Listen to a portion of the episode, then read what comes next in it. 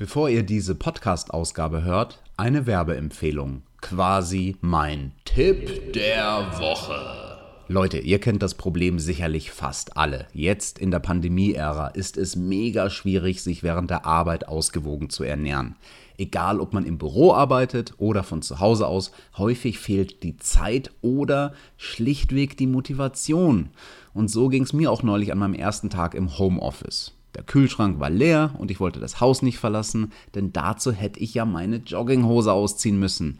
Was hält mich seitdem am Leben? Flüssignahrung. Und zwar von Y-Food.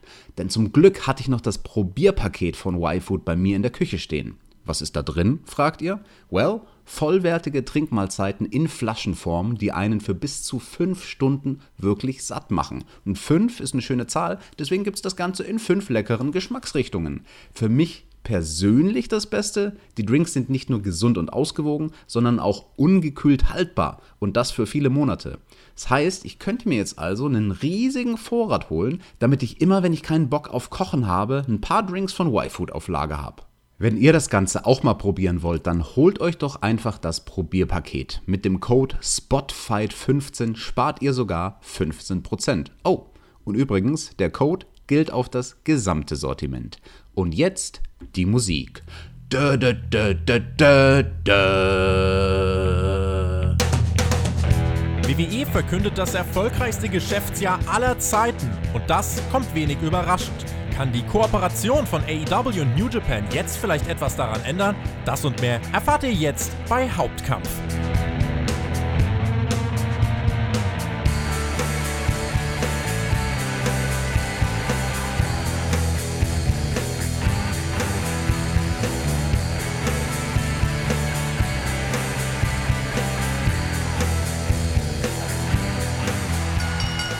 Einmal Zahlen, bitte.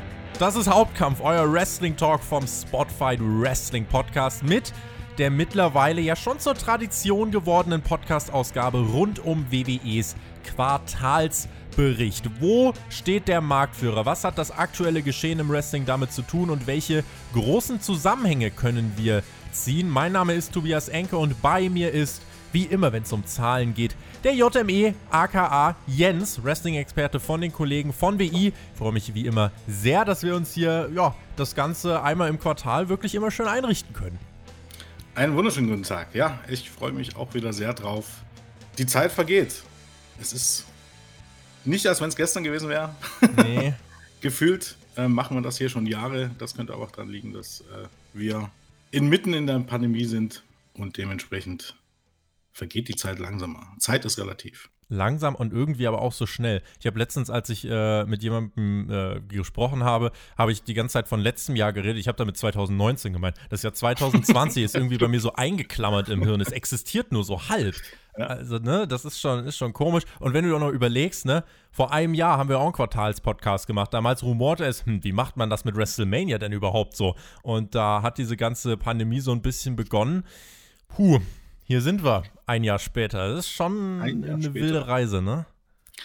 Äh, ist wahrlich so. Ich meine, bei mir persönlich ist es jetzt so, wenn, wenn jetzt nicht so das, äh, das Wrestling-Leben im Internet wäre, gefühlt ist im Jahr 2020 halt nichts passiert. Nee. Das ist vielleicht bei dir ein bisschen anders, aber mhm. das ist halt echt ein bisschen wie ein verlorenes Jahr, wenn man das so ein bisschen überlegt. Äh, ja, aber gut, dann ist zumindest äh, das, was wir so im Internet äh, tun in Sachen Wrestling, eine gute Ablenkung die ein bisschen Abwechslung einbringt. Das denke ich auch.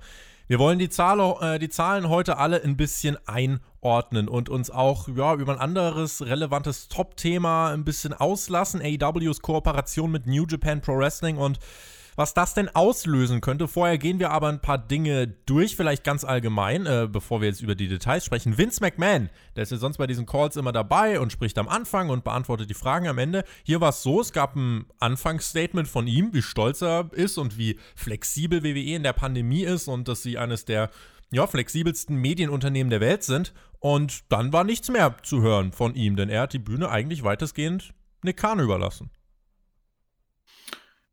Ja, wird interessant zu beobachten sein, ob das jetzt ähm, eine Momentaufnahme war oder ob das jetzt dauerhaft so sein sollte. Aktuell scheint es ja so, so zu sein, ähm, dass Vince auch ein bisschen am Tod seines Bruders zu knabbern hat. Vielleicht mhm. hängt es auch damit zusammen, weil er in den letzten Wochen wohl auch nee, nicht mal beim Royal Rumble anwesend war. Vielleicht lag es auch daran, man weiß es nicht. Ähm, beziehungsweise könnte es auch daran liegen und aber dann auch so ein bisschen in, in ja, richtungsweisend für die Zukunft sein. Vielleicht ist es einfach so, dass er jetzt vielleicht wirklich kurz tritt, weil ich, tritt, weil ich glaube, ähm, sowas, ähm, wenn dann zwei Jahre ältere Bruder stirbt, das zeigt ja vielleicht auch ein bisschen die Endlichkeit des Lebens auf. Vielleicht äh, bringt das ja auch tatsächlich ein bisschen mit sich, dass er äh, einige Sachen abtritt und äh, dann hat man ja mit dem Herrn Kahn auch jemanden Kompetenten, der das übernehmen kann der auf jeden Fall äh, gut reden kann, der redegewandt ist, der ein absoluter Medienprofi ist. Das haben wir beim letzten Mal schon vorhergesagt und äh, wir werden ja jetzt im Laufe dieses Podcasts, dieser Ausgabe auch noch darauf zu sprechen kommen. Wir haben ja gesagt, das ist jemand, der wird dir den Content verkaufen und wird dir da Deals rausschlagen. Nun, Peacock Habt ihr vielleicht schon mal gehört, was da in den letzten Wochen sich jetzt bei WWE getan hat? Das ist eigentlich genau das, was wir erzählt haben. Dazu dann aber gleich mehr. Der Kollege Kahn hat nämlich auch wieder das Narrativ der Social-Media-Zahlen also ein Stück weit einmal wirklich auch wiederbelebt, weil das ist in den letzten Conference Calls beziehungsweise in den letzten ähm, Calls generell bei den Quartalsberichten finde ich weniger geworden. Also klar, die haben gesagt, wie viele ja Fantastilliarden äh, Stunden an Content dann natürlich rausgeballert worden sind. Aber hier hat wirklich äh, Nick Khan alles dazu äh, gesagt, was, was du mit äh, den ganzen Social Media Zahlen machen kannst. Und hier noch ein paar Billionen und so weiter. Das Superstar Spectacle, wenn ihr euch erinnert, dieses Indien-Event, da gab er an, das haben über 20 Millionen Menschen gesehen. Ähm, dafür wurden übrigens Likes von Twitter, Facebook, Views von YouTube mit TV-Quoten zusammengerechnet und äh, bestimmt noch ein bisschen anderer Quatsch gemacht. 200.000 Klicks auf YouTube wurden dann eben für 200 Menschen verkauft, äh, was natürlich grober Unfug ist. Er meinte auch fünfmal mehr Zuschauer als Raw und SmackDown und deswegen wird es mehr Superstar-Spectacles geben. Ähm, da habe ich von diesem Statement ehrlich gesagt ein bisschen Kopfweh bekommen. Das ist richtig. Ich fand, vielleicht sehe ich das, ich weiß nicht, ich bin ja auch manchmal ein bisschen so jemand, der das alles ein bisschen skeptischer sieht, aber die Aussage, dass, dass, ähm, dass diese Show 20 Mal so viele Zuschauer hat wie Raw und SmackDown, hat für mich eigentlich vor allen Dingen eins ausgelöst. Gelöst. Und zwar, dass in Indien ja SmackDown und Raw nur von 4 Millionen Leuten geschaut wird. Und wenn die dort auch YouTube und so weiter reinrechnen, das ist nicht viel für ein Land mit einer Milliarde Einwohner. Hm. also, wenn man das dort irgendwie rauslesen kann. Und wie das mit YouTube und so weiter funktioniert, das wissen wir ja eigentlich durchaus. Ne? Das bedeutet, 30 Sekunden schaue ich mir den Kram an und dann zähle ich als Zuschauer. Also, ähm, würde ich dann jetzt noch nicht, also vor allem, wie zählen die das denn überhaupt? Wenn ich eins dieser Videos, die die veröffentlicht haben, dann 30 Sekunden schaue, bin ich dann einer der Zuschauer. Wenn du zum Beispiel von den fünf Matches vom Superstar Spectacle alle fünf auf YouTube angeschaut hast, bist du fünf Menschen. fünf JMEs. cool. Ja. Also das ist fast wie, kennt, habt ihr das bei euch auch? Diese, diese Öltanks an der Seite, wo drauf steht, ich bin zwei Öltanks. Äh, nein, äh, erzähl mir mehr. Na, ist egal. Dann, dann geht der Witz, glaub verloren. Na gut.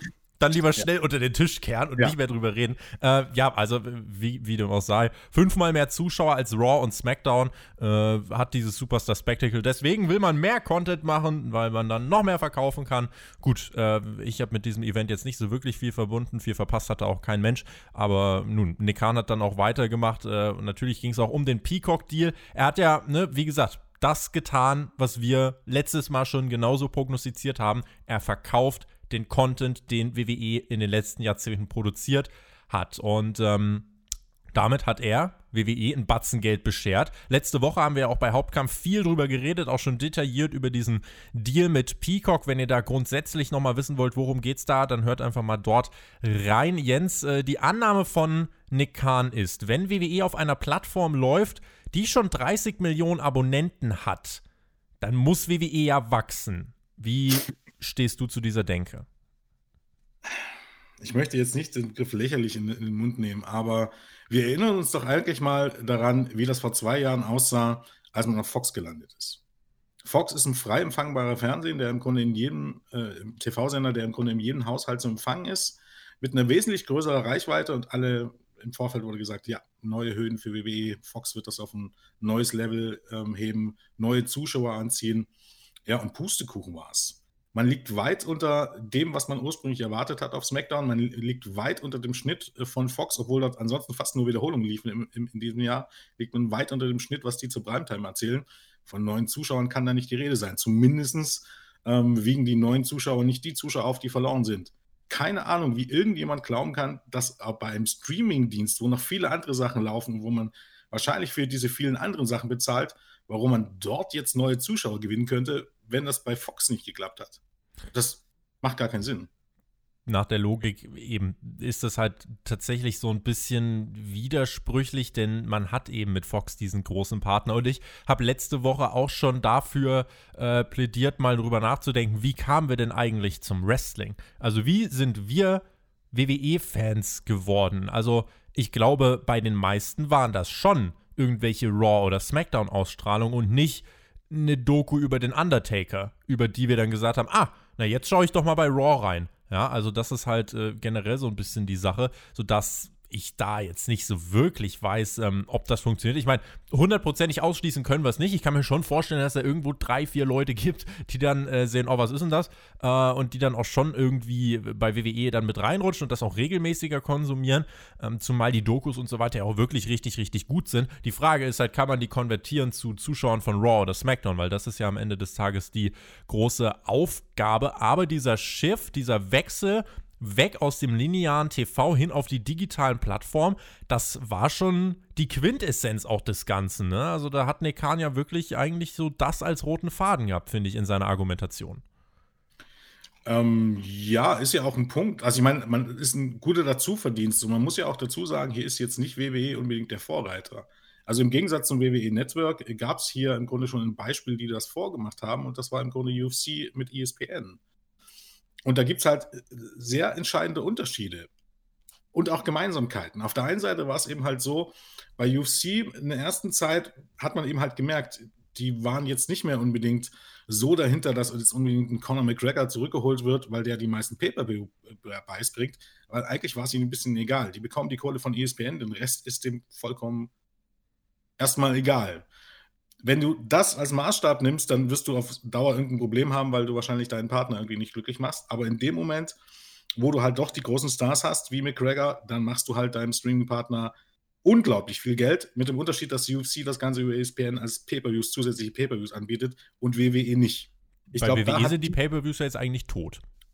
Richtig, die sind tot. Und Peacock hat aber, glaube ich, sehr auf diesen UFC mit ESPN-Titel geguckt und da gibt es aber feine Unterschiede. Und zwar, dass ESPN nicht nur diese 5 Dollar nimmt für das Abo, sondern zusätzlich nochmal 60, 70 Dollar für den Pay-Per-View. Und wenn du dann so ein Pay-Per-View hast mit McGregor mit 1,6 Millionen Buys, dann hast du im Grunde für dein Jahr schon alles drin. Dann, alles andere ist Zusatz.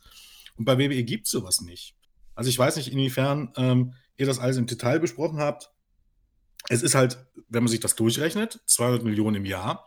Ähm, wie viele Abonnenten hat das WWE, äh, Network jetzt im Grunde ähm, ähm, in den USA? Wie viel, also man bezahlt nur noch die Hälfte, in einigen Haushalten ist es schon umsonst wie viele Abonnenten müsste ähm, ähm, Peacock denn dazu gewinnen, damit man diese 200 Millionen im Jahr einnimmt oder vielleicht sogar mehr als 200 Also wenn du aktuell rechnest ähm, und jetzt mal annimmst, eine Milliarde bekommt die WWE in den nächsten, ja. äh, wie viel, war, fünf Jahre ja. waren es, ähm, du nimmst an, eine Million Abonnenten hast, dann kommt 1000 Dollar auf einen Kopf, äh, ja. die du dann kriegen müsstest. Mhm. Woher ist jetzt die Frage? Und das Ding ist ja auch, weil das ist ja eine ganz spannende Geschichte. Du sagst McGregor, das ist halt so ein Topstar, der absolute Pay-per-view-Buys verkaufen kann, äh, alleine, egal gegen wen er antritt. Jetzt nehmen wir mal an, WWE würde nach diesem Pay-per-view-Modell gehen. Ähm, wer, wer, sind denn da die großen Topstars, die da jetzt die mega Pay-per-views verkaufen? Also das ist ja auch so eine Frage. Gibt es nur WrestleMania, alles andere hat man. Das ist halt das Problem, hat man bei WWE nicht. Und bei WWE scheint man auch nicht in der Lage, sowas zu generieren. Man kann argumentieren, dass ein Roman Reigns der größte Star ist, den WWE hat und dass es dann Brock Lesnar gibt und ja, keine Ahnung, Becky Lynch und von mir aus auch Edge und Goldberg. Wirkliche Draws sind das alles nicht. Das bedeutet, ähm, natürlich macht es ein bisschen einen gewissen Unterschied äh, für die einzelnen TV-Shows, ob da diese Stars auftreten, aber auch wenn man sich so die, die Viertelstunden-Ratings und so weiter anguckt, keinen großen Unterschied. Den richtigen Mega-Star hat man einfach nicht und dementsprechend kann man es auch schwer vergleichen mit UFC. Sondern da ist es halt wirklich bei WWE die Marke zieht. Ja, und wenn wir, wenn wir dann auch mal eben äh, uns anschauen, also dieser Shift auf die digitalen Plattformen, das aktuelle TV-Produkt scheint irgendwie gerade so ein bisschen egal zu sein, oder? Ist es, ist es vielleicht gerade so, dass äh, die aktuellen Produkte, Raw und SmackDown und was da Sinn ergibt und was nicht, so egal sind wie nie? Unser Patreon-User Matteo hat geschrieben, wieso verkauft sich das WWE-Produkt denn so unfassbar gut? WWE zieht Milliarden Deals an Land, aber das aktuelle Produkt ist ohne Legenden subjektiv und auch für viele andere Zuschauer richtig schlecht. Wie kann es also sein, dass WWE so viel Geld dafür bekommt, Jens? Ähm, die Fähigkeit, äh, nichtssagende Zahlen gut zu verkaufen und auch äh, eine gewisse Gier auf Seiten der äh, Streaming- und äh, Medienkonzerne, neuen Content an Land zu ziehen. Ich ähm, glaube, realistisch zu begründen ist das nicht. Beziehungsweise ist das alles sehr positiv gemalt. Wenn man davon ausgeht, dass es eine Blase ist, wird die irgendwann platzen. Aber solange wie die nicht platzt, ähm, kann man damit ordentlich Geld verdienen. Denn sind wir mal ganz ehrlich, dieser, dieser Deal mit WWE kann für Peak, also ich wüsste jetzt nicht genau, was passieren sollte, dass das für Peacock im Grunde am Ende schwarze Zahlen bringt. Es ist schwer rauszufinden, weil du die Leute ja nicht fragen kannst. Hast du nur für WWE das äh, Peacock bestellt? Findest ja. du ja nicht raus, ne? Zugegebenermaßen. Aber wenn jetzt nicht WWE irgendwie zwei, neue, zwei Millionen neue Abonnenten plötzlich aus dem Nichts bringt und das über ein Jahr gesehen, also nicht bloß für einen Monat, sondern über ein Jahr gesehen, dann ist das im Grunde ein Minusgeschäft. Da geht es im Grunde eigentlich nur um Content. Plus, wenn, wenn, wenn ich jetzt mal überlege, gerade, schön, dass ich unterbreche, äh, angenommen, WWE würde nach diesen fünf Jahren Peacock wieder ein eigenes Network aufmachen. Also es ist jetzt nicht absolut unrealistisch, dass dann in den USA von den 1,1, die wir aufrunden, äh, jetzt dann irgendwie nur noch 700.000 da sind, weil dann sagen die auch, oh, Peacock, ja, WWE lief da auch, aber oh, guck mal, da, da das, das, das. Oh, jetzt soll ich wieder ein WWE-Network-Abo abschließen? Nö, mache ich nicht. Also das kann vor allem als Boomerang wieder so insofern zurückkommen, dass wenn WWE mal wieder allein agieren sollte, dass man da fast langfristig eher Abonnenten dann verliert. Ja. Na, ich glaube, zurück wird auch schwierig. Ähm, mhm. Ich glaube, bestenfalls verkauft man es dann, versucht man es jemand anderes zu verkaufen. Es gibt ja noch ein paar Player, die da im Spiel sind. Ähm, es kommt halt auch ein bisschen darauf an, wie lange du äh, die Leute überzeugen kannst, dass diese Social Media Zahlen irgendwas bedeuten. Solange wie du das den Leuten irgendwie verklickern kannst ähm, und dann auch wegdrängst von den Zuschauerzahlen im TV und auch von allen anderen Key-Werten, also war ja jetzt 2020 war jetzt nicht viel, ne? aber alle anderen Werte war jetzt schon über Jahre so sind gesunken. Merchandise, Ticketverkäufe, genau. genau. Also es ist klar zu sehen, dass losgelöst davon, ob das jetzt ähm, Social Media irgendwas bedeutet, mit Social Media alleine oder mit, mit diesen Zahlen gewinnt man kein Geld oder verdient man kein Geld oder kaum Geld. Und die müssen sich halt dann in wirtschaftlichen Komponenten niederschlagen. Und das war schlechtweg nicht der Fall. Und dementsprechend, das muss man eigentlich nur in Verbindung bringen. Und wenn das irgendjemand in Verbindung bringt, dann hat WWE, glaube ein Problem. Weil dann brauchen sie nicht mehr angucken. Guck her, die erzählen, hab tatsächlich ja vorgestern erzählt, so viele Menschen wie noch nie zuvor schauen WWE. Nicht belegbare Aussage. Ja. Aber, ja. Denk an die 5 JMEs. Ja, ganz genau. an die 5 JMEs.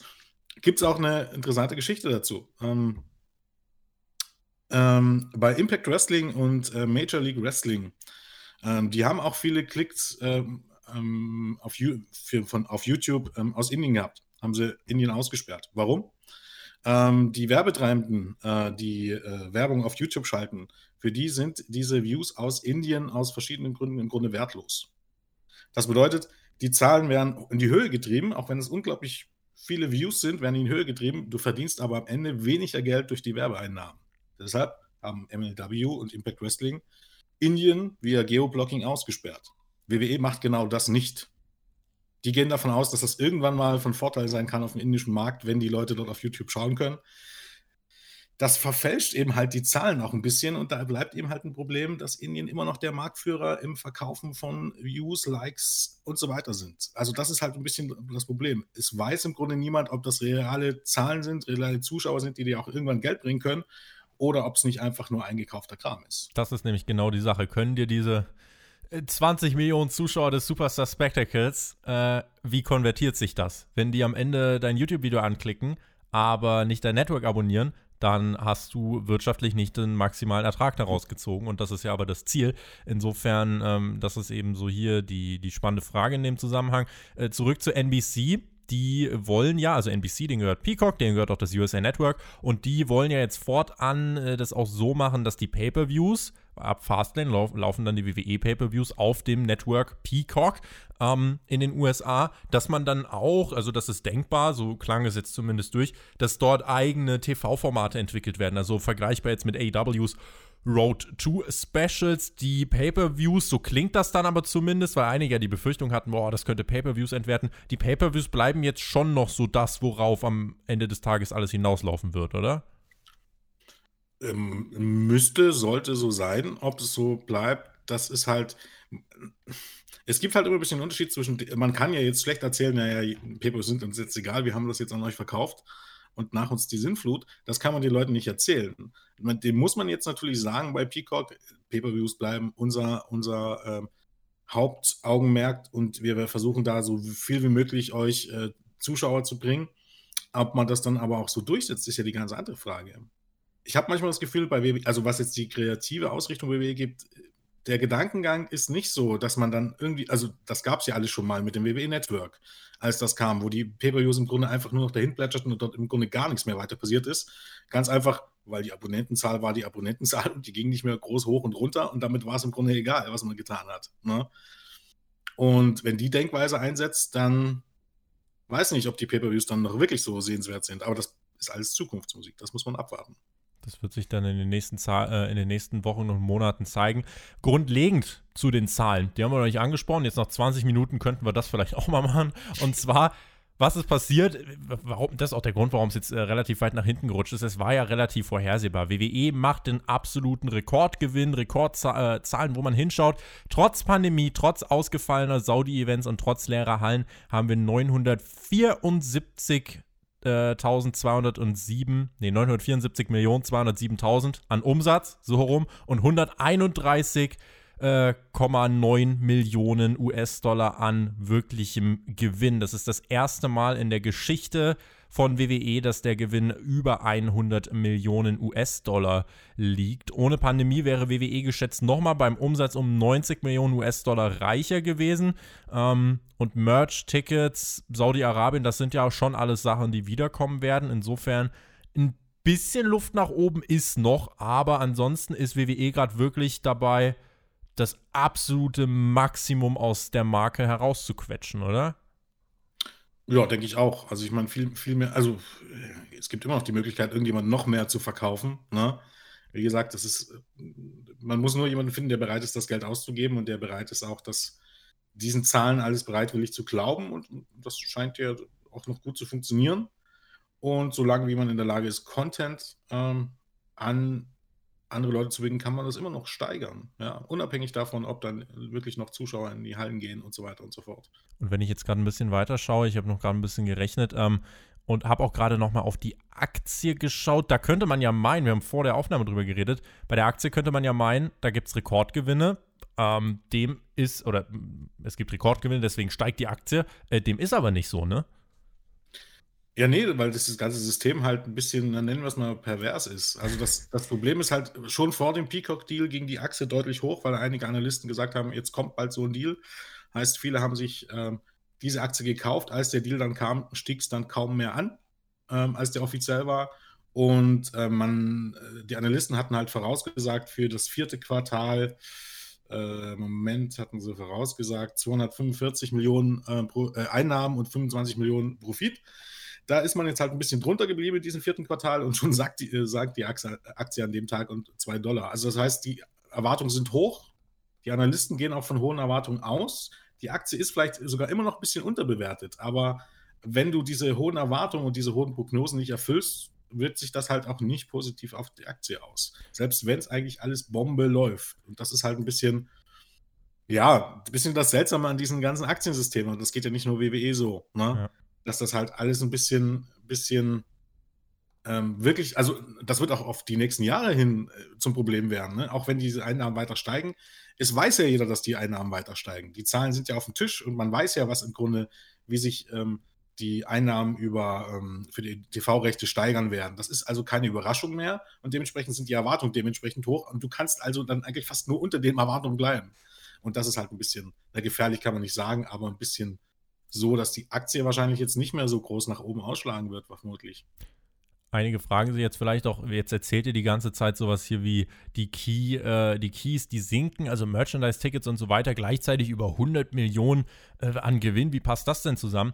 Nun ja, also wenn man sich generell auch die Umsätze anschaut und äh, aus welchen Punkten sie sich zusammensetzen, über 80 Prozent der Einnahmen kommen aus dem Punkt Medien.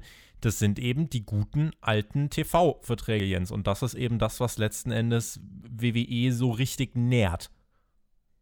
Richtig, also dagegen ist ja selbst, muss man ja auch so sagen, der Peacock-Deal entspricht in etwa dem oder ein bisschen mehr als dem, was äh, WWE, gut, weltweit und nicht nur in den USA, aber weltweit ähm, im besten Jahr am WWE Network verdient hat pro Jahr. 200 Millionen ungefähr. Es wird ein bisschen mehr sein. Also das heißt, das Einzige, was man jetzt gesichert ist, ist im Grunde, dass man dieses Geld für das WWE Network jetzt jährlich sicher hat, was ja eine schöne Sache ist. Es wird halt nicht mehr groß drunter fallen. Der Großteil der Einnahmen kommt aus den TV-Deals. Und diese ganze Geschichte, ne, äh, TV, äh, lineares Fernsehen ist nicht mehr wichtig und so weiter und so fort, ist halt anhand der Zahlen nicht zu belegen. Jeder, der das sagt, äh, keine Ahnung, schaut halt nicht auf die aktuellen Zahlen. Es gibt nichts Wichtigeres, für WWE, weil es sind nun mal ähm, in Sachen TV-Rechte im Jahr 2020 fast 540 Millionen gewesen und es wären mehr. Und das ist im Grunde die Hälfte oder eigentlich sogar die, über die Hälfte von dem, was WWE einnimmt. Deutlich über die Hälfte. Ja. Also von daher, ähm, eigentlich bleiben die Zuschauerzahlen mit am wichtigsten, vor allem die TV-Deals in den USA. Ne? Und ähm, es ist halt immer wieder erstaunlich, wie die Zahlen immer weiter sinken können ne? und die TV-Gelder gehen trotzdem weiter hoch. Also man darf gespannt sein, wie lange das so weitergeht. Es ist halt tatsächlich konfus, deswegen kommt ja auch die Frage immer wieder. Lass uns auf die Ratings schauen.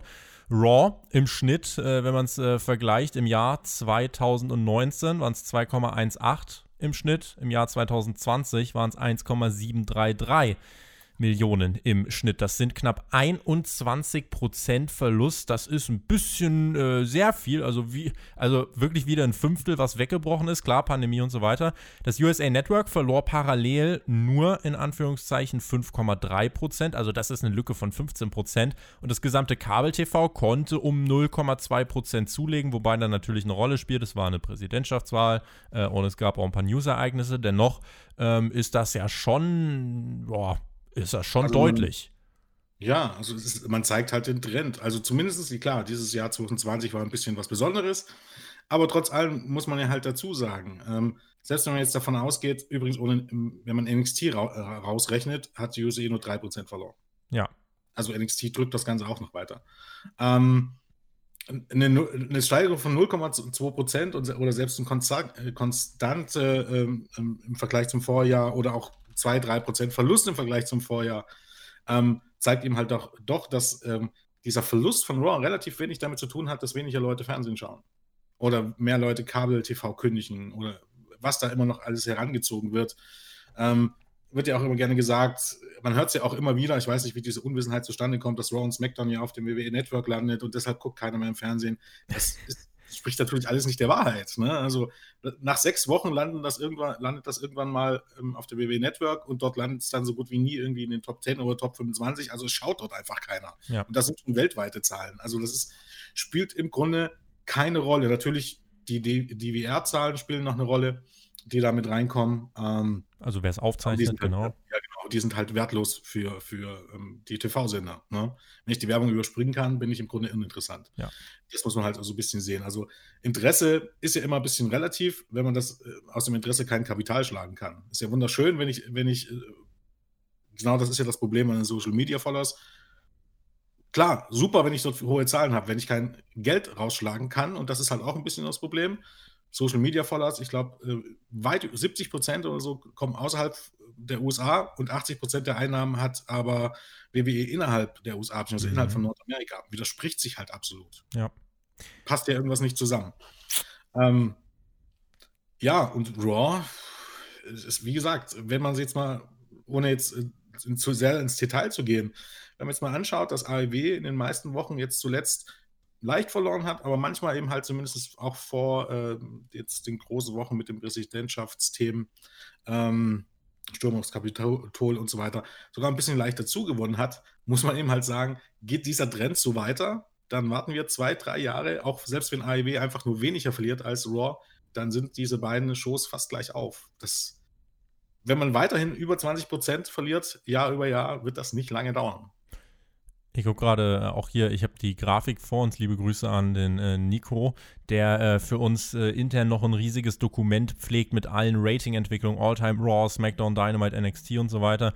Und ich gehe gerade hier ein bisschen die Charts durch und sehe halt bei Raw wirklich, äh, diese Kurve ist so jetzt seit eigentlich, was ist das hier? Äh, so ein wirkliches Hoch. Ja, gut, das sollte ich vielleicht nicht überbewerten, aber hast du hier natürlich irgendwie 1999 und ab dann ja, dann hält sich irgendwie über die 2000er so ein bisschen. Ja, dann sind wir hier irgendwie 2006, 2007 und dann eigentlich so das erste Mal richtig weit nach unten geht es so im Jahr 2013 und seitdem geht es jetzt wirklich nach unten. Und wenn ich sage, es geht 2013 nach unten, haben wir jetzt 2013 irgendwie Quoten, zeig mal her, was haben wir denn hier? Hallo Mauszeiger, da haben wir hier irgendwie 4,2 Millionen Zuschauer. So, und jetzt reden wir davon, dass wir jetzt noch 1,7 haben im Schnitt. Also es ist schon alles echt extrem, auch wenn wir uns NXT die Entwicklung angucken, äh, auch jetzt nicht allzu rosig. Die erste Ausgabe 1,2 Millionen, klar ohne Konkurrenz. Dann jetzt so den, ja, irgendwie das letzte Jahr Ne, lief jetzt nicht so rosig. Da warst du mal in guten Wochen bei 700, 800.000. Ähm, ohne AEW hast du auch mal an der Million fast gekratzt, wobei das eigentlich auch immer seltener wurde. Und mit AEW kamst du eigentlich nie über 850, 860.000. Ohne AEW hätte man mehr Chancen. Das ist NXT aber egal. Äh, und wenn wir auf SmackDown gucken, da sank der Schnitt von 2,47 im Jahr 2019 auf 2,11 Millionen. Ähm, der Network-Schnitt also hat prozentual mehr verloren. Generell die Top 4 Networks in den USA, also nicht Kabel-TV, sondern Networks, haben 21% verloren. Wie du aber schon gesagt hast, SmackDown liegt mit 2,11 Millionen immer noch deutlich unter dem Primetime-Schnitt. Also das sind äh, ein paar Sachen, die man hier differenziert betrachten muss. Und man muss eben halt auch sehen, viele der Shows und Sendungen, die ähm, auf den Network-Sendern laufen, Masked Singer und, und was ist alles, die TV-Serien und so weiter und so fort, wurden ähm, einen großen Teil über ähm, nicht neu produziert im letzten Jahr. Ja lange Rede, kurzer Sinn, da lief WWE SmackDown, war mit eines der wenigen Programme, was jede Woche live war. Und ansonsten gab es sehr viele Wiederholungen. Also, und wenn es Wiederholungen gibt, ist es natürlich klar, dass die, dass die Quoten auch sinken. Also, deshalb ist es halt ein bisschen irreführend. Und ganz interessant ist im Grunde auch Folgendes. Rausgelassen hat man hier, bei, wenn man den Schnitt berechnet hat, zum Beispiel die Zahlen auf Fox Sports One. Zwei Ausgaben liefen ja auf Fox Sports One. Ja. Ähm, und reingerechnet hat man aber natürlich die Zahl, wo man Ende Dezember, ähm, war es am 25. glaube ich oder so, äh, mit diesem gigantischen NFL-Lead-In äh, ähm, ja. führte, wo, wo, im Grunde man innerhalb von den zwei Stunden die Hälfte der Zuschauer verloren hat, weil nur nach und nach alle abgeschaltet haben. Das hat man mit reingerechnet und das schönt halt diese Zahlen sehr stark. Ich bin ja durchaus ein Freund davon, dieses Fox Sports One im Grunde ra rauszurechnen. Das macht ja durchaus Sinn, weil es ist halt ein deutlich kleinerer Sender. Dann sollte man aber vielleicht auch dazu schreiben, dass man ähm, im Vorjahr noch zehn Monate lang auf dem USA Network lief und eben nicht auf Fox. Und das USA Network ist ein deutlich kleinerer Sender, als es Fox ist. Das bedeutet, wenn man so ein bisschen tiefer in die Zahlen guckt, sind diese 11 Prozent, die klingen erstmal gut, ne? Die sind aber auch ein bisschen missdeutend, weil zum einen, wie gesagt, hat man, hat man schwache Zahlen rausgerechnet, gute Zahlen drin gelassen und vergleicht es mit äh, einem Jahr, wo man zu großen Teilen ähm, oder stimmt das? Nee, warte mal. 2019? Doch klar, 2019 lief ja. man noch auf, auf User Network. Eben halt auf einem deutlich kleineren Sender lief. Und deshalb, es ist bei diesen Zahlen halt immer, man muss genau hinschauen oder wenn man genau hinschaut oder in dem Thema drinsteckt, dann sieht man auch Feinheiten und wie sich das so eine Company eben halt zurechtdreht, diese Zahlen. Und diese 11% sind halt, die klingen gar nicht, gar nicht so schlimm erstmal im Vergleich zu den anderen, sind aber naja, ich, geschönt ist ein bisschen hart zu sagen, aber sind ein bisschen. Ja, doch, sie sind geschönt. Aber ja. ja. Werbung. So, Maxter, der Entschluss ist gefasst. Ich will in die Praxis. Ich will weg vom Mikrofon, rein in den Ring. Ich will ganz an meinem Vorbild Lex Luger Wrestler werden. So. Well, das hast du dir gut überlegt. Soll ich dir da helfen? Ja, also gib mir mal so ein paar Punkte. Also du bist ja selber schon Pro, äh, Pro Wrestler. Was muss ich jetzt machen, um so gut zu werden wie Lex Luger? Power. Ja, Power musst du dir aneignen. Das kriegst du halt nur hin, wenn du ordentlich Kraft hast. Ja, richtig ablugern. Und du brauchst definitiv Food. Why Food? Aber ist das nicht nur, ist das nicht nur irgend so ein Proteindrink? Nein, natürlich nicht. Nein, das ist eine vollwertige Mahlzeit. Wirklich, Mahlzeit in Flüssigform ist auf Sojabasis, was für dich ja auch ganz gut ist, wegen ne, gutes Aminosäurenprofil. Ah, der man Profi. fühlt sich nicht so schlecht, wenn man das trinkt und denkt dann, oh, man tut sich was Gutes. Tut man auch tatsächlich. Also ich feiere das, es schmeckt auch super gut. Wenn du in der Küche stehst und was zu essen machst, schön und gut. Aber meist endet das dann so wie Amy Sakura im Ring für dich. Hallo! Also, So schlimm? ja, Komm egal. Äh, nimm das einfach lieber. Nimm eine ordentliche Flasche Y-Food. Ist besser als Fastfood und irgendwo was zu bestellen. Und äh, ist einfach wirklich eine ausgewogene Mahlzeit. Nimm mal einen kleinen Schluck jetzt hier einfach, bevor ich dir zu viel erzähle. Nimm jetzt mal Ja, hier. komm Boah, mal. jetzt steck mir das doch nicht so ins Gesicht. Schmeckt aber wirklich gut, by the way. Äh, wo bekomme ich das denn her, wenn ich das jetzt selber mal probieren möchte? Einfach auf die Website gehen und ganz wichtig, Rabattcode Spotfight15 nicht vergessen. Spaßnummer Hm. 15%. Kann man mitnehmen, oder nicht? Du, Mac, ich, ganz ehrlich, jetzt fühle ich mich bereit. Ich glaube, jetzt habe ich alles, was ich brauche. So, und wenn ich, wenn ich Müsli statt Y-Food nehmen würde, dann end ich wie Scott Steiner oder wie?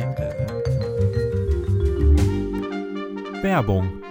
Also es ist schon, äh, das ist eine Thematik, in der man sich so krass verlieren kann. Und vor allem, wenn du dir hier anschaust, ich, ich gehe gerade ganz fasziniert diese ganzen Tabellen durch, wenn du dir zum Beispiel anschaust, was die Raw-Linie macht in der Hauptzielgruppe und wenn du dir anschaust, was die Dynamite-Kurve macht in der Hauptzielgruppe, das ist hochgradig interessant. Wenn du die jetzt übereinander legen würdest, würde es, wenn sie, wenn die sich genauso weiterentwickeln, wie sie sich jetzt in den letzten 365 Tagen weiterentwickelt haben, würden die sich spätestens 2022 schneiden. Ja. Also es gibt Leute, die sagen voraus, Ende, des Jahres, Ende des Jahres 2021 liegen beide Shows gleich auf. Also Raw und Hauptzielgruppe.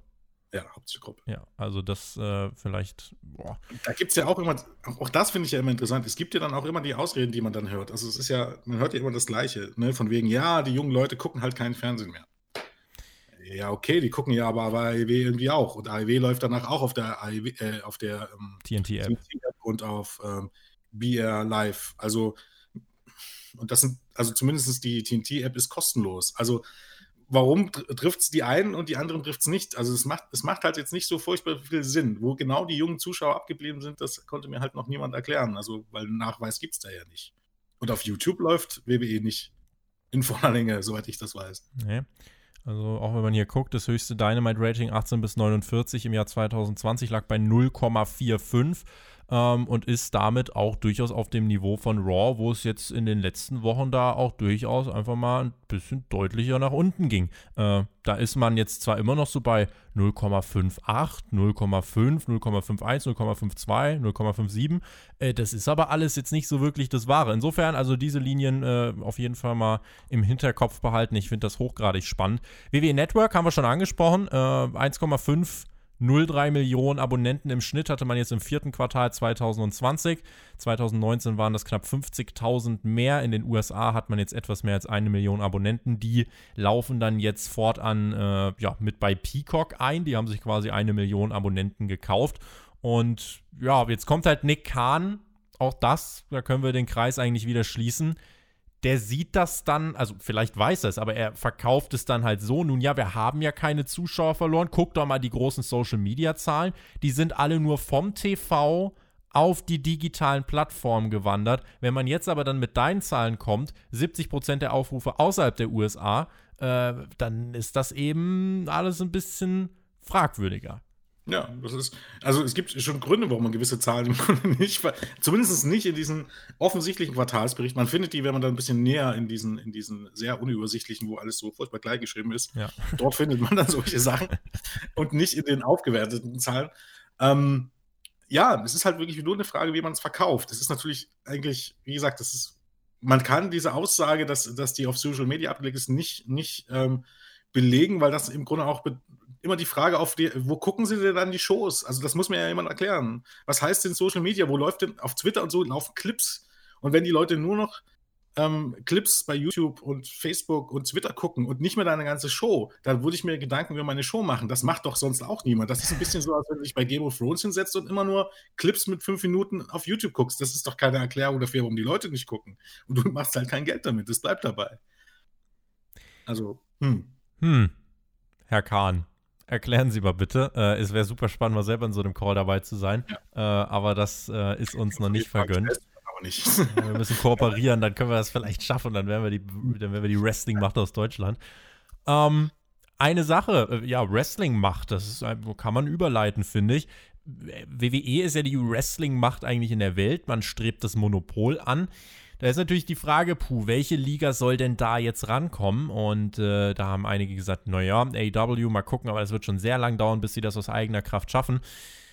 Was ergibt sich da jetzt gerade? AEW und New Japan Pro Wrestling. In dieser Woche hat sich dann angedeutet, diese, ja, The Forbidden Door, diese Tür, die wurde jetzt zumindest mal, hat man die Türklinke runtergemacht. Man hat aufgeschlossen, die Türklinke runtergemacht und mal ganz beschämt kurz mal um die Ecke geguckt, was ist denn da? Äh, es ist Pandemie, da kann man jetzt nicht so viel machen, aber wir haben angedeutet bekommen mit dem Auftritt von Kenta bei AW Dynamite. Und der wird auch nächste Woche im Main Event stehen an der Seite von Kenny Omega. Da haben wir angedeutet bekommen, okay, es gibt eine Kooperation. Man arbeitet zusammen und dann geht es jetzt eben weg von diesem, welche Liga kann WWE vielleicht ein bisschen ärgern, hin zu, welcher Ligenverbund kann WWE vielleicht ähm, kitzeln. Denn es geht ja jetzt schon hier in die Richtung. AW ist ja offen für Kooperation. Auch der Kollege Tony Khan, nicht verwandt mit Nick Khan, der ist ja relativ offen für Kooperation und äh, der sieht da sehr viel Potenzial drin. Wie viel Potenzial siehst du in dieser Zusammenarbeit? Ähm, ich glaube, vor dem Hintergrund, dass äh, Wrestling auch in den USA größtenteils mittlerweile eine Sache für Hardcore-Fans ist und gar nicht mehr irgendwie für Mainstream-Fans, auch WWE nicht, ähm, ist das halt wirklich eine Chance. Also das bedeutet, viele Zuschauer, die mh, mm, durchaus so ein bisschen drin sind in dieser Wrestling-Blase, die kennen zumindest New Japan von Hörensagen. Und ähm, für die wird es interessant sein, für New Japan-Fans wird es vielleicht interessant sein, wieder mal ähm, bei REW reinzuschauen. Ich glaube, der, der, wichtigste Punkt ist aber, dass man das eigene Produkt frisch hält und im, das versprüht und das irgendwie äh, mit den Shows ausstrahlt, was WWE auch einst mal groß gemacht hat oder in der Attitude-Ära. Und zwar das Gefühl, dass bei den Shows jederzeit alles passieren kann. Es geht gar nicht äh, darum, dass irgendwie äh, gewisse Stars von New Japan jetzt AEW wahrscheinlich auf ganz neue ähm, Level heben, weil dafür ist, ähm, sind die großen Stars von, von New Japan jetzt auch nicht bekannt genug, irgendwie US-Mainstream. Es geht ein bisschen nach, wie man das Ganze verkauft und wie man das in die Storyline ähm, einbindet. Und so wie man das gemacht hat hier mit Kenta, mit dieser vermeintlichen Bullet Club Reunion und dass dann im Grunde ein Mitglied des Bullet Clubs mit Sean Moxley fädet, der eben halt dann gleichzeitig gegen äh, bei dieser Show gegen Omega und die Good Brothers antritt, eben halt welche von dieser Reunion, sage ich mal. Das ist halt schon relativ schlau, relativ langfristig und äh, eingebunden in diese Storyline. Also es passt.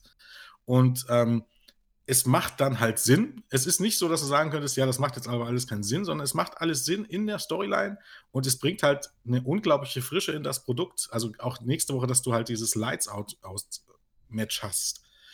Es hat einfach nicht das Gefühl, oder man hat einfach nicht das Gefühl, wenn man sich das anschaut, es wird langweilig. Erst hast du Impact Wrestling, dann hast du eben halt Sachen ähm, im letzten Sommer mit Orange Cassidy, ähm, du hast die, die Sondershows ähm, auf, dem, ähm, auf der Kreuzfahrt von Jericho zum Beispiel. Also es kommt immer was Neues und ähm, es wird immer ein bisschen frisch gehalten. Und so eine Kooperation kann innerhalb dann auch auf lange Sicht durchaus das Produkt frisch halten, weil man muss ja jetzt nicht dauerhaft irgendwie die Talente austauschen, aber man kann immer mal wieder einen Topstar im Grunde zu dem jeweiligen anderen Brand schicken. Für einen Twist. Und, genau. Und ähm, das bringt halt Frische rein. Und ich glaube, äh, das wird bei vielen Wrestling-Fans ankommen und ähm, wird AIW eben halt auch dabei helfen, zumindest konstant zu bleiben und eben auch immer wieder mal den durchaus anderen Einreißer, äh, Ausreißer nach oben zu haben. Auf nächste Woche bin ich da tatsächlich sehr gespannt.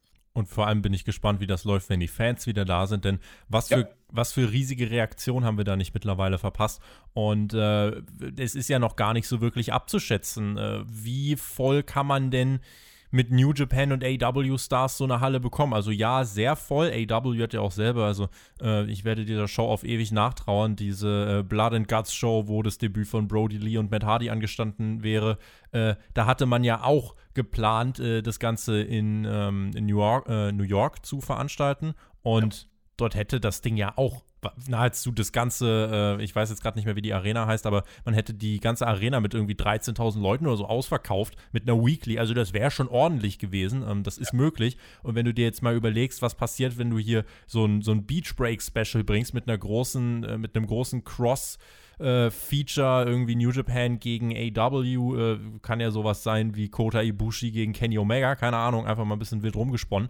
Ähm, da wird es schon in den USA einige geben, die sich da sagen, oh krass, dann muss ich mir dafür ein Ticket kaufen, weil du siehst eben diese japanischen Stars nicht so oft in den USA. Die kennst du zum Beispiel nur von New Japan World, die kennst du dann ja. nur von Wrestle Kingdom. Also man kann es nicht genau sagen, einfach weil wir es noch nicht gesehen haben. Äh, aber New Japan Ring of Honor, die können auch Madison Square Garden voll machen, das wissen wir auch. Insofern ist da auf jeden Fall eine berechtigte, eine berechtigte Euphorie jetzt, finde ich, aufgekommen. Äh, man muss halt jetzt gucken, das ist das, was ich immer sage. AW darf nicht das komplette Produkt voller Kooperation haben. Also es darf ein, zwei Storylines geben, die mit einer Kooperation zu tun haben. Ähm, man darf auch einige ausleihen äh, und, und sich weiterentwickeln lassen bei anderen Produkten aber im Fokus muss trotzdem noch der eigene, die eigene Liga stehen, der eigene Brand stehen. Also man darf es nicht zu sehr verwässern, denn dann ist es so ein bisschen dieses Prinzip, zu viele Köche verderben den Brei. Und äh, das würde, glaube ich, langfristig dann eher die Fans wieder zum Abschalten bringen. Sehe ich auch so. Aber man muss ja sagen, ähm, jetzt in den AEW-Shows direkt, zum Beispiel diese Kooperation, mit Impact, ist ja gar nicht so, dass die da wirklich bei AEW wirklich stattfindet. Ne? Da sprechen wir im Grunde von Anderson, äh, Gallows und Don Callis, aber es gibt jetzt keine direkte Kooperation, wenn man jetzt mal James Mitchell weglässt, der da jetzt nicht reinzählt aus der aktuellen Ausgabe. Ja. Das ist ja eigentlich eher eine Storyline, die man nur bei Impact Wrestling erzählt. Ne? Und dementsprechend finde ich auch, also finde ich, bisher macht man es auch wirklich gut. Und du hast eigentlich schon ausgesprochen, was man damit erreichen kann, ist relativ klar, weil diese Show im, im Madison Square Garden, ähm, da war es jetzt nicht alleine der Ring of Honor Brand, der dort gezogen hat, sondern tatsächlich die, Star, äh, die Stars, die heute bei AEW im Grunde das Zepter schwingen, und zwar nämlich Kenny Omega, die Young Bucks und Cody Rhodes. Ohne diese Namen weiß ich nicht, ob man die Show zumindest so schnell voll, voll bekommen hat, denn zum damaligen Zeitpunkt waren die quasi auf ihrem Höhepunkt, als die Tickets in den Verkauf gingen. Ne? Ähm, das fiel ungefähr auf die Zeit, wo dann auch All In war. Ähm, und ähm, ja, natürlich, als die Show dann war, am Ende waren die alle nicht mehr da. Aber im Grunde kann man schon sagen, wenn man ganz genau nimmt, waren es da schon die heutigen AEW-Stars in New Japan, die den Sperrgarden voll gemacht haben. Das waren nicht irgendwie die Ring of Honor Stars, die dann am Ende dort angetreten sind. So ehrlich muss man dann schon sein. Und dementsprechend, gut, in der Woche ist das immer ein bisschen schwierig zugegebenermaßen, wobei New York ist halt auch so ein Markt, da kannst du auch in der Woche mal was voll machen. Aber ich glaube, dass so eine Madison Square Garden Show könntest du dann schon voll machen. Das kostet zwar eine Stange Geld, weil ich glaube, TV-Shows im MSG sind besonders teuer, hm. aber kann man halt auch theoretisch mal machen. Ist eben halt dann auch durch eine Prestige-Sache. Durchaus. Also WWE hat ja da alle dann und wann mal seine Hausshows gehabt. Äh, von einem Ausverkauf war man da sehr weit weg das ist was, womit man eben so ein kleines, ja, also wir haben das Ding ausverkauft, äh, ja. hinkriegen würde. Aber das ist Zukunftsmusik, noch sind keine Fans da. Vielleicht das als letzte Frage, bevor wir in den äh, Hörerfragenteil gehen. Äh, viele hoffen ja jetzt durchaus darauf, ähm, oder einige hoffen durchaus darauf, dass WWE dadurch jetzt geärgert werden kann. Also finanziell, gerade wenn wir jetzt über das hier reden, äh, ne, mit dem Rekordgewinn über 100 Millionen, ähm, finanziell für die nächsten drei, vier Jahre, glaube ich, äh, kann man sich davon verabschieden. Aber glaubst du, ist es möglich, so eine, ja, so ein Momentum zu generieren mit, mit vielen, ja, Momenten, die das, äh, die das eigene Produkt frisch halten, wie du es gerade schon gesagt hast? Oder würdest du sagen, nee, gerade in Bezug jetzt auf WWE und auf eine Konkurrenzsituation mit WWE sollte man dann doch äh, ein bisschen auf die Bremse treten? Naja, Konkurrenz, also Konkurrenz ist ja immer belebt das Geschäft und Konkurrenz ist gut. Und ich denke, ähm, es kommt halt auch immer ein bisschen darauf an, wie beide Seiten das aufnehmen. Wenn, bisher zeigt halt WWE jetzt nicht irgendwie dadurch, dass man das Produkt besser machen will, dass man diesen Konkurrenzkampf aus, ähm, ausweiten will, sondern es sind eher so ein bisschen, naja, äh, ich will jetzt nicht von schmutzigen Tricks reden, aber man versucht es halt immer, ne, wenn man so hört, so ziemlich jedes Talent, was irgendwie bei Dark auftritt, bekommt danach anschließend den Anruf von WWE und da wird gefragt, ob man nicht doch zu WWE unterschreiben will. Oder ähm, wenn irgendwas bringt, wird bei NXT wird gleichzeitig auf den Sender gesetzt, obwohl es für NXT selbst eher schlecht ist. Und dann wird halt da auch mal ein Hall of Famer bzw. Royal, äh, Royal Rumble-Gewinner Edge angekündigt für die Show kurzfristig. Also man, ist, man hat ja jetzt nicht den Eindruck, als wenn irgendwie das WWE-Programm besser wird durch diese Konkurrenz, sondern man, dass man irgendwie nur versucht, äh, durch, durch ähm, kurzfristige Entscheidungen dort Zuschauer zu klauen. Wenn es wirklich so wäre, dass WWE diesen Kampf annehmen würde und dort auch versuchen würde, selber aufregende Shows bei Raw und SmackDown zu bieten, dann wäre es natürlich Bombe. Ähm, Sehe ich halt im Moment absolut noch nicht. Was jetzt die Konkurrenz angeht, ja, es gibt ja einen Grund, warum NXT am Mittwoch läuft. Ne? Also das ist äh, relativ einfach. Wenn AEW jetzt mit dem eigenen Programm immer wieder ähnliche, auch nur in die Nähe kommt in der Hauptzielgruppe, ähm, in die Zahlen, die Raw erzielt, ist es halt schwer darstellbar, warum ähm, USA oder NBC 250 Millionen für Raw zahlt und TNT keine 50 Millionen für AEW da sollte man sich Fragen stellen. Ich könnte mir auch vorstellen, so ein Werbespot bei TNE kostet dann auch weniger Geld als ein Werbespot bei USA, was für den Sender schlecht ist. Also für AIW ist es auf Sicht Gold wert, dort irgendwie ranzukommen. Die müssen WWE nicht überholen oder irgendwas, sondern wenn die an diese Zahlen rankommen, dann wird sich das auswirken, wenn der nächste TV-Deal ansteht. Und solange wie WWE im Grunde jeden Content an andere verkaufen kann, dann gibt es keinen Grund, warum AEW im Grunde nicht, wo man mit Warner Media schon einen starken Partner hat, warum man dort nicht ähm, Content verkaufen sollte an die. Dementsprechend, es wird halt einfach dazu führen, dass auf Dauer äh, zwei starke Companies sehr, sehr gutes Geld verdienen. Das hoffen wir. Und, richtig. Und die mit unterschiedlichen ähm, Ansätzen rangehen. Denn man kann sagen, was man will, wenn man das Ganze ein bisschen neutral betrachtet. Das frischere und bisschen jugendlichere Programm und ein bisschen mehr an den Zeitgeist angelegte und auch ein bisschen erwachsenere Programm bietet AEW.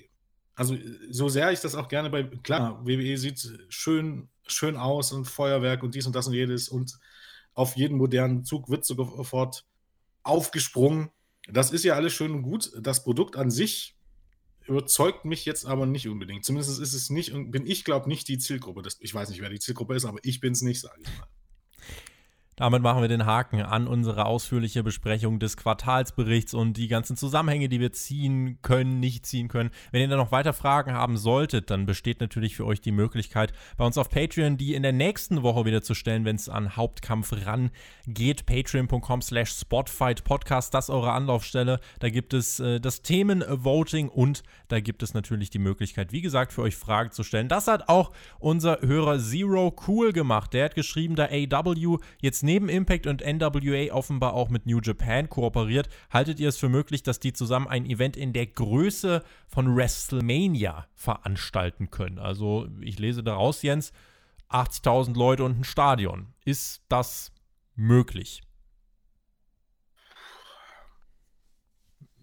Jetzt noch nicht, in zwei, drei Jahren vielleicht oder eben halt in Japan vielleicht im Tokyo Dome. Aber 80.000 glaube ich auch nicht. Man muss eben halt auch sehen, dass WrestleMania wirklich auch der Name ist. Das ist jetzt nicht irgendwie, weil das jetzt eine Wrestling-Show ist, sondern weil das halt irgendwie eine Entertainment-Show ist. Rein Wrestling-Show-mäßig ist WrestleMania in keinem Jahr irgendwie auch nur im Ansatz unter den besten Shows oder in den sehenswertesten Shows. Es ist halt eine, es ist halt eine, eine allumfassende irgendwie Entertainment-Show. Und das können AEW und New Japan halt nicht liefern. Und so schnell bekommst du dann halt auch keine 80.000 irgendwie in ein Stadion. 30.000 oder so in einem Baseballstadion, eine große Show im Sommer, ähm, keine Ahnung, zu Urlaubszeit oder an einem Feiertagswochenende von mir aus. Ja, das glaube ich schon. 80.000, schwierig, sage ich mal, schwierig. Also am ehesten vielleicht noch eben halt sowas irgendwie, vielleicht am WrestleMania-Wochenende oder am SummerSlam, ja, WrestleMania-Wochenende am besten am Samstag oder so, irgendwo, wo es warm ist, ähm, wo viele Leute aus der ganzen Welt kommen, dort eine Show in so einem Baseballstadion zu machen, wo 30.000 Zuschauer reingeht.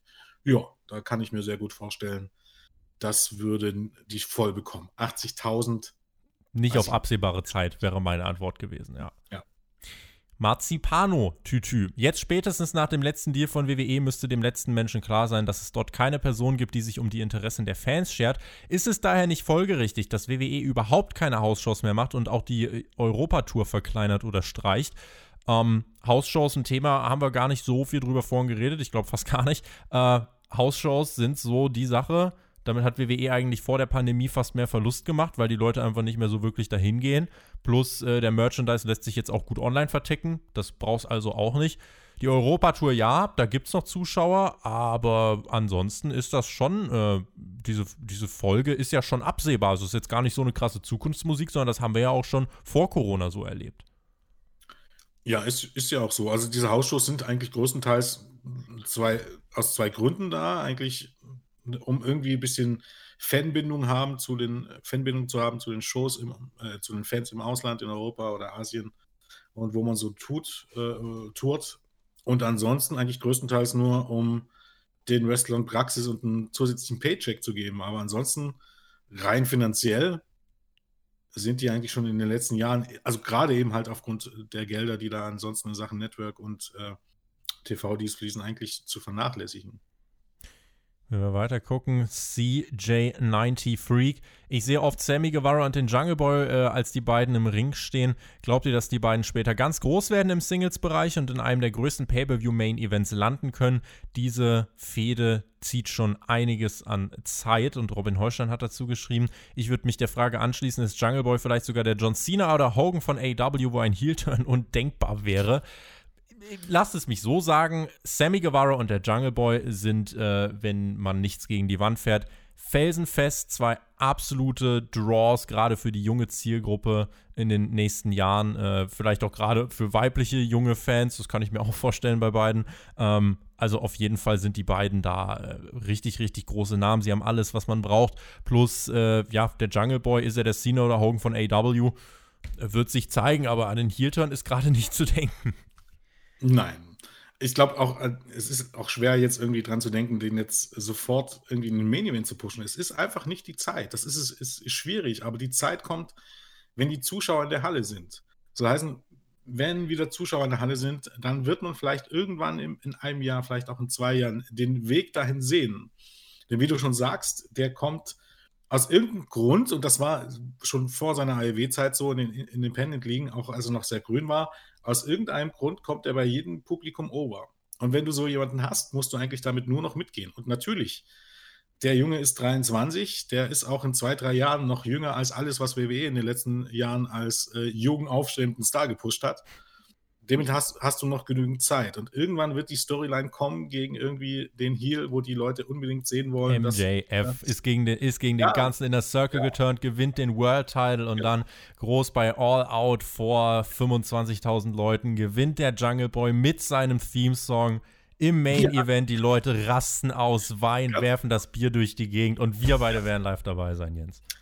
Genau, so wünsche ich mir das und genauso, also wirklich, das schreibe ich so, genauso möchte ich das sehen und genauso kann ich mir das auch vorstellen. Es klingt wie ein Selbstläufer. Und bisher muss man dazu sagen, nicht alles hat man natürlich so umgesetzt, weil es eben halt auch schwierig ist in der aktuellen Zeit, aber bisher hat AIW sowas noch nicht in den Sand gesetzt. Sie hatten jetzt nur etwas mehr als ein Jahr Zeit, um Dinge in den Sand zu setzen, was sie nicht gemacht haben, glücklicherweise. Aber wir drücken natürlich die Daumen, dass das sich auch weiter so ja, halten wird. Also, genau. Ich verstehe schon, wenn einige sagen, naja, gut, der turnt auch nur in der Midcard rum und so weiter und so fort. Das ist richtig, aber es ist einfach nicht der Zeitpunkt. Äh, ohne, ohne Fans in der Halle macht, das ist ja auch bei WWE so. Ne? Du weißt nicht, wie over Drew McIntyre ist. Du weißt es schlichtweg nicht. Ja.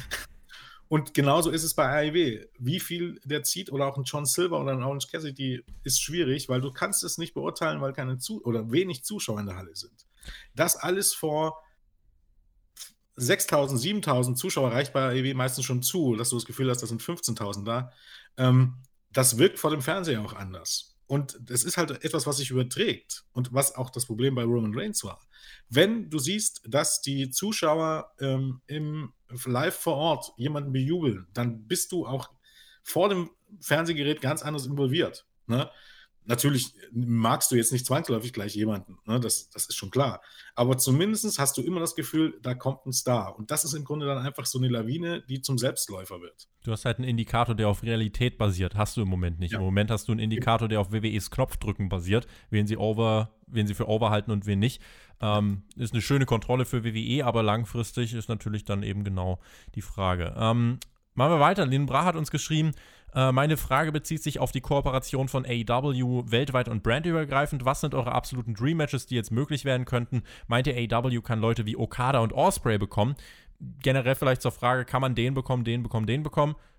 Es wird halt, New Japan wird eine Gegenleistung erwarten. Ja, also wenn man äh, AEW Okada oder Osprey gibt, dann wird AEW an New Japan einen Moxley und einen Omega und einen Jericho und keine Ahnung, noch einen Jungle Boy geben müssen. Keine Ahnung. Also so in die Richtung kann ich es mir vorstellen. Und äh, Dream Matches, schmeiß mir Ibushi und, und Okada in irgendwelche Konstellationen mit dem halben AW-Roster und ich bin glücklich. Ja. Ist das möglich? Grundsätzlich ja. Man sollte aber da auch nicht zu viel erwarten, weil man wird immer ein Problem haben und das trifft auf beide Seiten zu. Und zwar muss man halt einfach sehen, ähm, beide Companies, vor allem bei den Japanern und, und ähm, auch Tony Khan, glaube führt diese Philosophie, Philosophie fort. Die wollen nicht ihre Topstars irgendwo sehen, dass die sinnlos irgendwo Niederlage einstecken. Und soll heißen, das wird ein Tauziehen, wenn du jetzt sagst, okay, du buchst jetzt halt Omega gegen Kota Ibushi. Das klingt für alle Fans nach einem Dream-Match und sicherlich auch die beiden selbst wollen das Match unbedingt. Aber wer verliert? Wer verliert das Match? Vor dem Hintergrund, dass Tony Khan zumindest in, in den USA mit diesem Pay-Per-View-Match sicherlich keinen Fuck-Finish buchen wird. Hat er das nicht vor. Wer verliert das Ding? Kota Ibushi nicht. Ein IWGP Heavyweight Champion verliert kein Match bei irgendeiner anderen Promotion. Könnte ich mich nicht daran erinnern, wann das in den letzten Jahren irgendwann mal der Fall war. Tja, und Kenny Omega, ein AW-Champ in den USA, richtig. verliert auch nicht. Ne? Also, nee, richtig. Also entweder verliert er vorher den Titel, ne? Oder man macht eben halt eine Serie draus. Das bedeutet, äh, Ibushi tritt äh, bei W an, äh, aber dann wahrscheinlich nicht im TV, sondern eher beim PPU, verliert dort und dafür geht Omega nach Japan und verliert dort ein Match und dann 1 -1. belässt man es beim 1 zu 1 und jeder hat quasi auf seinem Heilboden, Heimatboden gewonnen. Sowas könnte ich mir vorstellen. Mhm. Ne?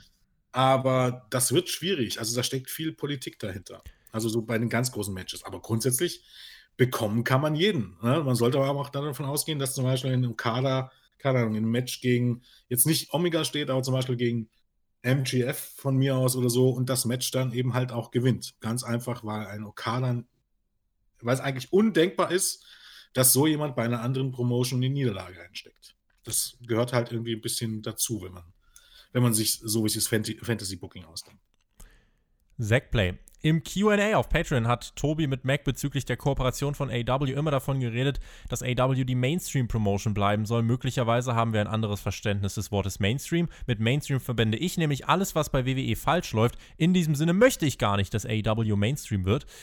Lieber Zackplay, ähm, wenn WWE Dinge falsch macht, dann heißt das, finde ich, nicht automatisch, dass das die Norm ist für alles andere. Denn ich finde, Wrestling im Mainstream kann auch gut funktionieren. Mainstream heißt ja in dem Sinne einfach, dass es auf das Publikum ausgerichtet ist, was halt sich einfach in den Hauptzielgruppen tummelt, was du einfach, äh, ja, halt einfach, was du in der Breite öffentlich erreichen kannst. Du willst nicht zu nischig werden. Wenn du möchtest, dass AW ein, ein absolutes Nischenprodukt bleibt äh, und wenn du möchtest, dass es dann wirklich ähm, nicht, nicht zu äh, ja, also wenn du halt einfach so nur deine Indie-Lieblinge und was weiß ich was sehen möchtest, äh, dann, dann ist das in Ordnung, aber das ist, glaube ich, nicht das, was AW will. AW wird langfristig versuchen, eben, ja, mehr Menschen zu erreichen und mehr Menschen kriegst du im Mainstream und deswegen, glaube ich, wird das die Richtung sein. Ich glaube, man muss es auch immer ein bisschen relativieren. Also man sieht es eben halt, wichtig ist es im Grunde immer, auf irgendeine Art und Weise den, den Zeitgeist zu treffen, ohne Anbietern zu wirken. Das bedeutet, du wirst halt immer solche Sachen wie jetzt mit Shaquille, äh, Shaquille O'Neal oder mit, äh, wie heißt er, Bad Bunny? Ja. Bad Bunny. Ja. Ein großartiger Künstler, muss ich mal sagen. Seine Live-Performance war ja der absolute Wahnsinn. Und das ist der erfolgreichste Typ auf äh, Erden. Spotify ist. Es lebe Autotune, kann ich da nur sagen. Herzlichen Glückwunsch. Aber egal, das ist ein anderes Thema. Es wird immer sowas geben. Ich bin da jetzt auch nicht der große Fan davon, aber es gibt halt Gründe, warum das so ist.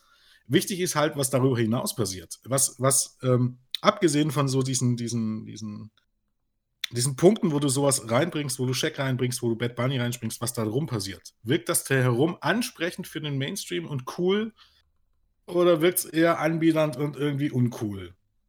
Und alleine, wenn ich irgendwie Michael Cole ins Mikrofon seinen Stuss schreien höre, habe ich nicht den Eindruck, dass das, was ich da sehe, cool ist. Aber allem Respekt habe ich einfach nicht.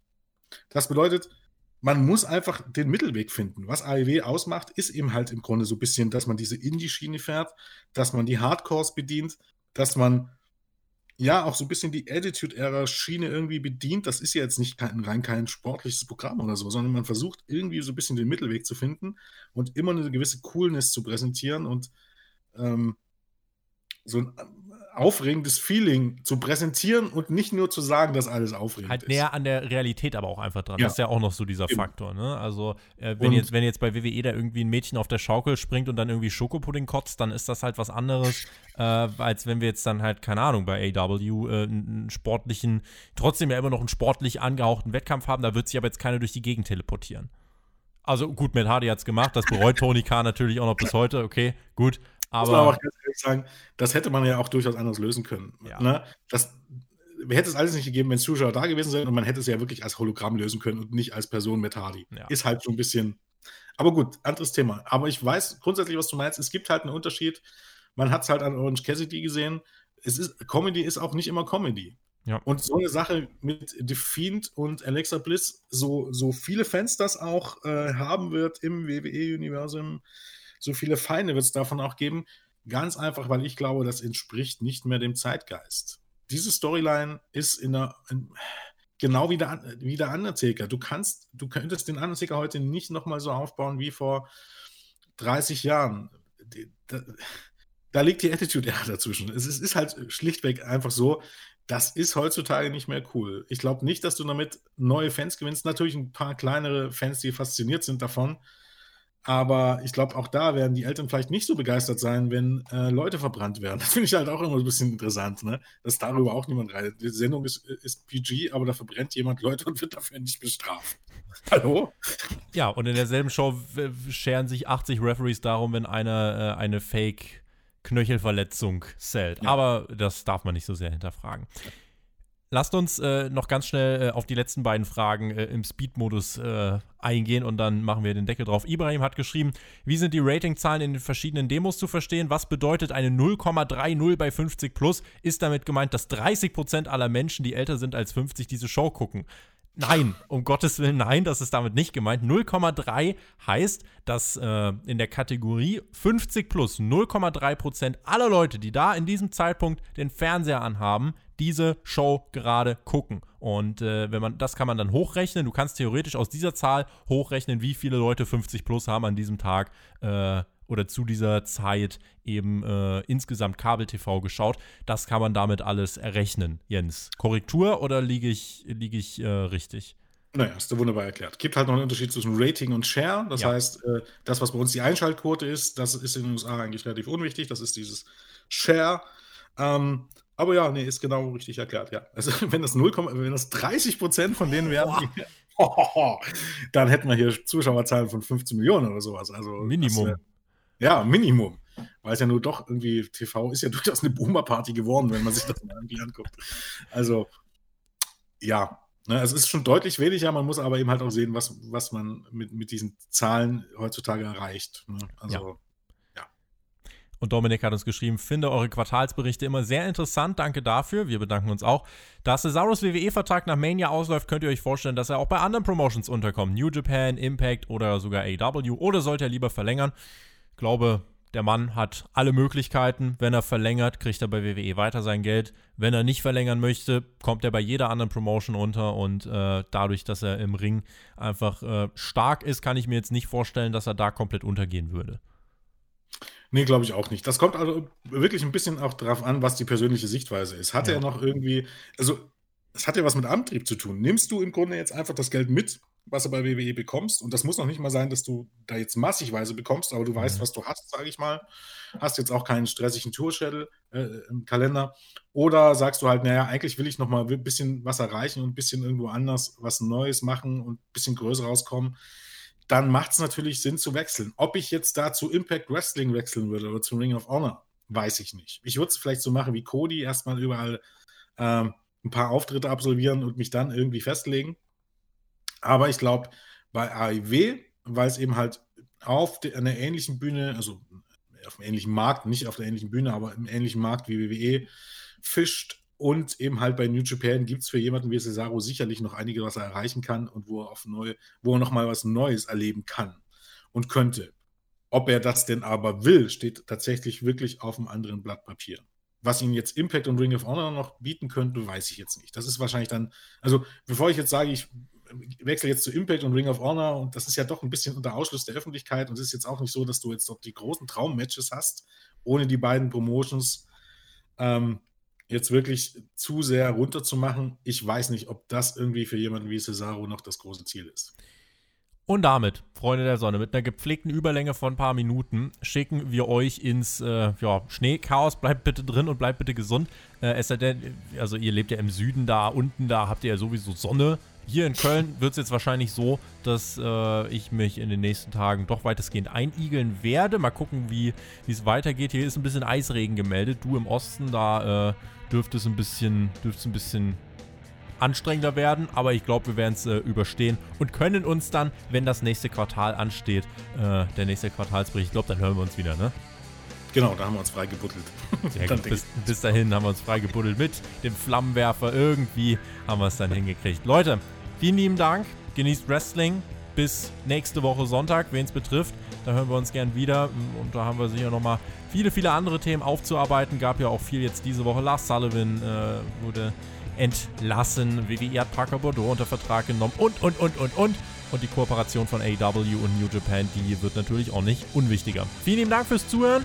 Schreibt uns eure Meinung zu den Themen in die Kommentare. Viele Takes heute dabei gehabt. Ich denke, da äh, ist ein Mehrwert entstanden. Vielen lieben Dank auch an Jens. Und damit lassen wir es gut sein. Macht's gut. Auf Wiedersehen. Tschüss. Tschüss.